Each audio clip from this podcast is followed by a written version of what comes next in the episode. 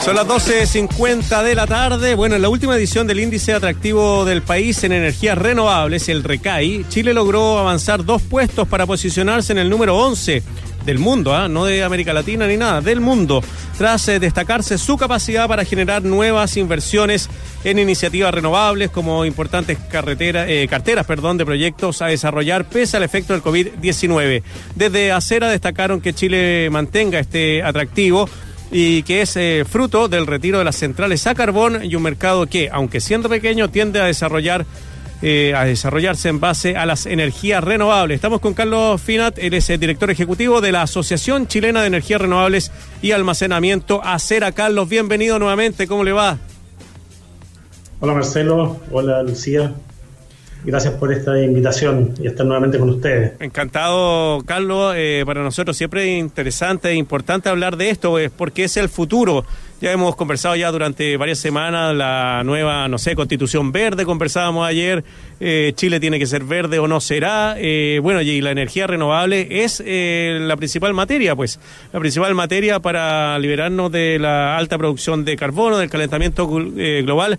¿Cómo toma este esta subida en dos puestos de este ranking internacional? Mira, se puede interpretar esto en dos sentidos. De que hay dos países que estaban más arriba que bajaron, lo cual ocurre efectivamente, pero creo que es una explicación muy simplista y hay que reconocer que Chile se encuentra dentro de los 11 países más atractivos para inversión en energía renovable, dentro de los cuales todos los demás países son varias veces más grandes que Chile. Que Chile. Estamos hablando que los países que le ganan a Chile son la India, la China, Estados Unidos, Alemania, Australia, ¿verdad? Y otros países de ese tamaño creo que es un lugar muy meritorio. Eh, Chile se ha mantenido en estos niveles, ha estado más alto, ha bajado, pero se ha mantenido siempre y realmente dado el tamaño de nuestro mercado, que es ínfimo comparado con estos otros mercados, es, eh, habla muy bien de nuestro país, ¿verdad?, en este sector. Carlos, usted eh, bien lo ha mencionado, es un ranking que mide la capacidad de invertir en energías renovables. Eso tiene... De, atraer inversiones. De atraer inversiones, efectivamente, para las energías renovables. Y eso puede tener dos aristas, quizás muchas más. A mí me gustaría que usted me contara eh, cuáles son esas condiciones, porque yo veo dos. Una que es efectivamente la alta presencia de energías renovables. La otra eh, tiene que ver con la capacidad de encontrar una forma más fácil de invertir, porque pueden haber menos impuestos, porque vaya a saber uno, cosas que tienen que ver más con lo estrictamente económico que con lo renovable de las energías. Este ranking, ¿qué cosas mide? Perfecto. Este ranking mide varias dimensiones de los países eh, en cuanto a su atractivo. Eh, de partida mide la calidad de los recursos eh, renovables locales y la variedad de estos recursos. Chile en ese sentido tiene una tremenda ventaja con los recursos que están identificados hoy día de RNC, podríamos abastecer 60 o 70 veces la demanda eléctrica de Chile, por lo tanto es una cantidad eh, inconmensurable, digamos, en relación a esto. Mide el ambiente de las inversiones también, mide eh, el compromiso verdad que hay de parte del el regulador, la autoridad, verdad, el Congreso en cuanto a eh, el desarrollo sobre energías renovables. Y otros aspectos tal vez un poco menos relevantes, pero eh, refleja una mirada a 360 grados, digamos, de lo que es un país frente a su futuro energético. Tiendo a pensar de que los anuncios de la estrategia de hidrógeno Mm. Eh, que es una gran oportunidad para Chile y que va de la mano con un desarrollo de renovables. O sea, sin renovables no convencionales no hay hidrógeno eh, a, precio competitivo. Creo que va a significar probablemente un impulso, incluso podríamos ver que este índice pudiera subir. Esto es un supuesto que estoy haciendo, pero creo que puede tener un peso muy importante, ¿verdad?, en esta valoración. ¿Sabe, Carlos? Que Ahora, eh, sí, no, lo que quisiera agregar es que, como siempre, en estas cosas hay cosas buenas y cosas no tan buenas. Eh, Chile sin duda ha mejorado en el índice, pero es algo que no se da eh, porque Chile sea bonito, sino que es algo que Chile, un puesto que Chile se ha ganado. ¿ah? Hemos sido capaces de identificar los recursos que Chile tiene eh, para ponerlos en valor, ¿verdad?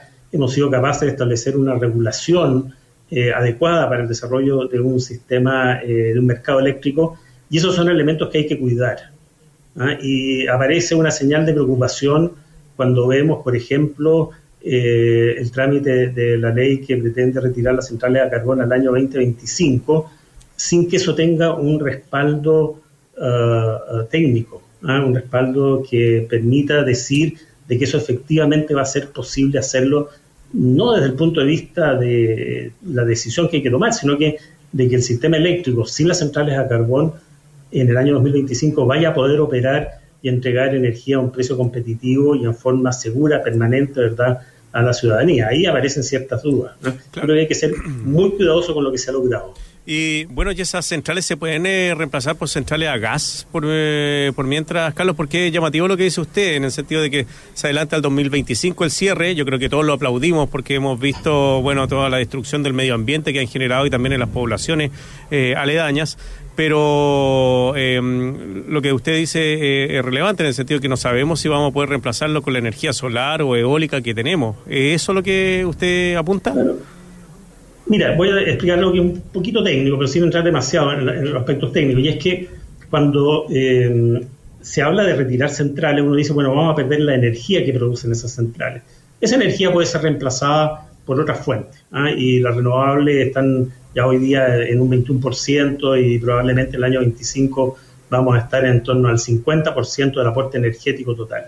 Pero hay consideraciones de operación, lo que se llama en tiempo real, de la operación del sistema que requiere la presencia de determinadas tecnologías y servicios, más bien que prestan esas tecnologías para que la operación del sistema sea lo que nosotros llamamos estable. Es decir, que frente a una perturbación, porque se desconectó una central o porque se desconectó un molino eh, SAC en alguna minera, el sistema no vaya a ser una falla total y significa una pérdida de servicio, que eh, es lo que llamamos blackout, ¿verdad? una pérdida de servicio total. Eso, en la medida que va incorporándose mayor cantidad de energías renovables no convencionales, pasa a ser un elemento más crítico en los sistemas, porque naturalmente las centrales a carbón tienen una ventaja, proporcionan naturalmente alguno de esos servicios. Entonces tenemos que ver de qué manera se reemplaza y eso es una materia que se está analizando en este momento en eh, eh, sistemas que están haciendo el mismo cambio que Chile. No es algo sobre lo cual ya haya una larga lista de libros, escritos, ¿verdad? Consultores, profesores. Es tecnología que se está desarrollando en este momento. Por lo tanto, creo que ahí hay que ser más prudente, ¿verdad? Y determinar que efectivamente eso se puede hacer el año 25, 26, 27, el año que sea, el año que los estudios técnicos digan, es nuestra opinión. ¿Ah? Por cierto que es muy importante eh, las personas que viven en las que se han llamado zonas de sacrificio, ¿ah? y por cierto que eso preocupa, pero hay un balance, ¿verdad?, entre el interés nacional, que es tener energía, ¿verdad?, para todas las personas, especialmente por el impacto que se ha determinado la energía, ¿verdad?, para el bienestar de las personas en, bajo la pandemia, en que sin los computadores, sin las comunicaciones, sin este tipo de herramientas, la verdad que la vida de las personas sería bastante más compleja. Y ese balance estamos viendo que se va de repente a algo eh, de una discusión de extremo, cuando en realidad hoy día yo creo que ya nadie piensa en retirar las centrales a carbón el año 2040, que era lo que estaba establecido, ¿verdad?, originalmente en el acuerdo entre el gobierno y los propietarios de este tipo de centrales eso ya eh, murió y estamos todos pensando en cuán adelante podemos traer ese cierre. Pero, insisto, creo que para mantener esta estabilidad y un sistema que sigue siendo atractivo, porque el mercado no es solamente la parte económica, sino que también es la operación técnica los sistemas, es necesario detenerse y pensar un poco en qué momento lo podemos hacer, balanceando obviamente todos esos intereses. Uno de los temas que ha estado en discusión estas semanas tiene que ver con la inversión de empresas estatales chinas en el área eléctrica en Chile. La posibilidad de que Chile sea un país que esté bien ubicado en el ranking para atraer inversiones también debiera abrirse a la discusión de que el mismo Chile pudiera generar empresas que incentivaran, promovieran, desarrollaran la industria de la energía renovable? Bueno, tenemos empresas de ese tipo. ¿eh? Colbún, que probablemente conocida por todo el mundo, es un caso de una empresa 100% chilena que hoy día tiene una vocación renovable y ha tenido una vocación renovable siempre muy, muy marcada. Aparte de eso, se podrían mencionar una serie de empresas que son, eh, en algún momento fueron startups, ¿verdad? Fueron empresas muy eh, eh, pequeñas, pequeñitas, digamos, buscando un espacio, pero que poco a poco han ido creciendo de una manera significativa en el segmento de los pequeños medios de generación. Yo diría que ahí las condiciones de competencia están abiertas eh, para quien quiera entrar al sector eléctrico, ¿verdad? Y tenga la capacidad de financiamiento, los conocimientos técnicos, ¿verdad? Eh, para hacerlo. Esa es una de las gracias, creo que refuerza además lo que dice el, informe de Ernst Young, es decir, que es un mercado abierto, eh, regulado de una forma bastante razonable, digamos, en términos de las exigencias técnicas, ¿verdad? las exigencias para ingresar a los mercados, para participar en las licitaciones. Y por lo tanto, eh, no veo que exista una... Esta pregunta, si me lo hubieran hecho hace cinco años, habría tenido varias barreras para decírsela. Pero creo que hoy día las condiciones de competencia son bastante parejas. Tal vez la única barrera, que, una, es una distorsión, más que una barrera, es el subsidio que gratuitamente se le está dando a las centrales a carbón y a las centrales a gas y a diésel por el hecho de que no se les cobra el impuesto verde realmente, eh, sino que ellos reciben una compensación del resto del sistema por una parte de ese impuesto verde y porque ese impuesto verde no modifica las posibilidades de operar de una central, cuando lo lógico debería ser una central que emite mucho paga un impuesto verde alto y tiene una baja probabilidad de ser despachado frente a una central que emite menos. Eso, más que una barrera, es una distorsión que beneficia ¿verdad? a este sector que eh, hoy día verdad eh, es responsable de una parte importante de los gases emisión de gases de efecto invernadero del país. Estamos conversando con Carlos eh, Finat, él es el director ejecutivo de Acera sobre este esta subida en el ranking de atractivo para inversión en energías renovables. Carlos, como para ir concluyendo, usted decía el 2025 el 50% de las energías van a ser renovables, por lo menos la que vamos a consumir acá en nuestro país. renovables no convencionales, no súmale a eso a lo mejor un aporte de un 20% convencional y eh, podríamos estar entre un 60 y un 70% de generación renovable, que es altísimo, nos pone en un lugar pero realmente distinguido a nivel mundial. Sí, me imagino que el desafío ahora es que nuestro país también eh, pueda, o estas empresas también puedan vender esta energía sobrante al resto de los países de Sudamérica. Yo creo que ahí podríamos hasta mejorar también el mercado, ¿no? Argentina, Perú, Bolivia. A ver, Sí, pero eh, ahí se da algo interesante, es que ninguno de esos países es deficitario en energía. Ah, de hecho, Argentina tiene recursos de gas natural importantes, hidroeléctrico, eh, Perú también, en fin. Pero los beneficios de la interconexión no solamente pueden medirse en términos de eh, compensar algo que le falta al otro país. Hay un tema de seguridad energética. ¿ah? Y creo que ahí podemos aprender mucho de cuáles fueron los impulsores que llevaron, por ejemplo, a la interconexión en Europa. ¿ah? Eh, en que fueron más importantes los aspectos de seguridad energética.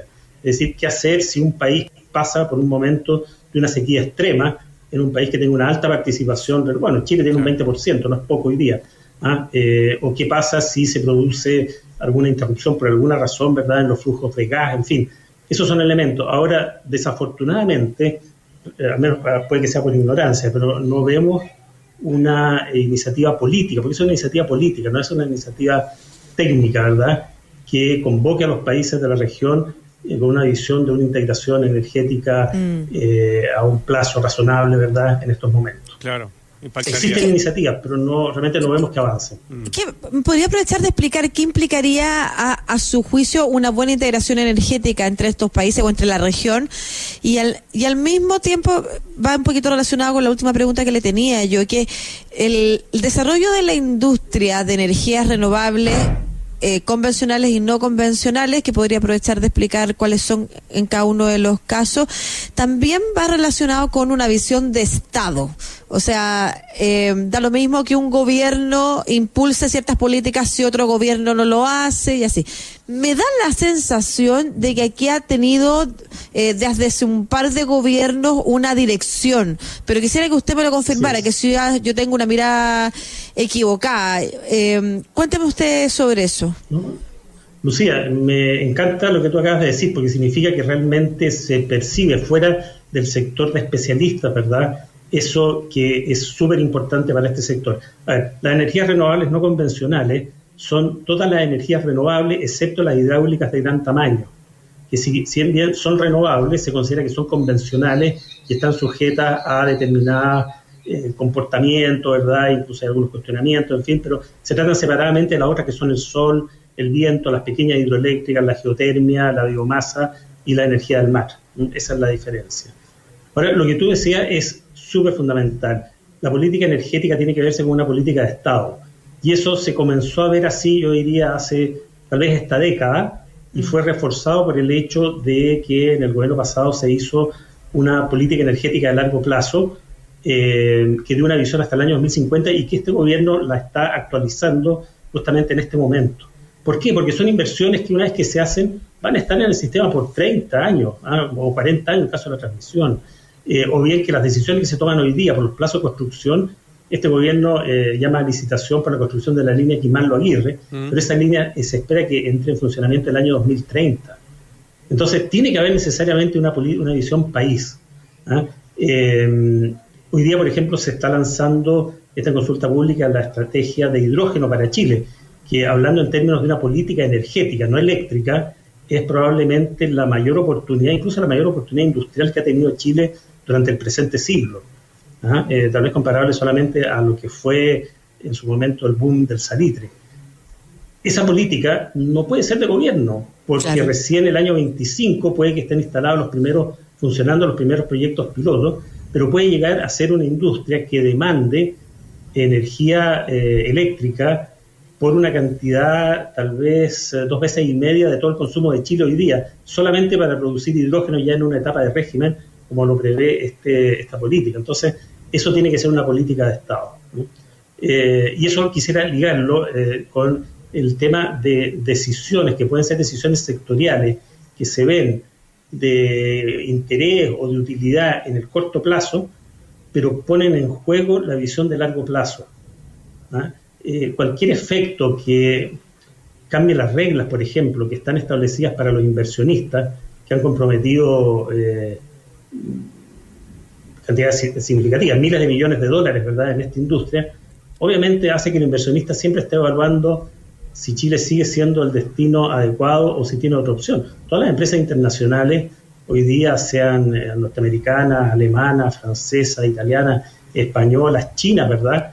trabajan en un mercado global y tienen la posibilidad de eh, eh, llevar inversión a otros países. Entonces creo que ahí tenemos que cuidarlo y hacer énfasis en lo que tú decías, esta política de Estado de largo plazo. Muy bien, pues eh, Carlos Finat, director ejecutivo de la Asociación Chilena de Energías Renovables y Almacenamiento Acera, conversando con nosotros. Carlos, un gusto verlo y que le vaya muy bien. Muchas gracias, Marcelo, Lucía, que estén muy bien y cuiden la salud. Gracias. Gracias, igualmente.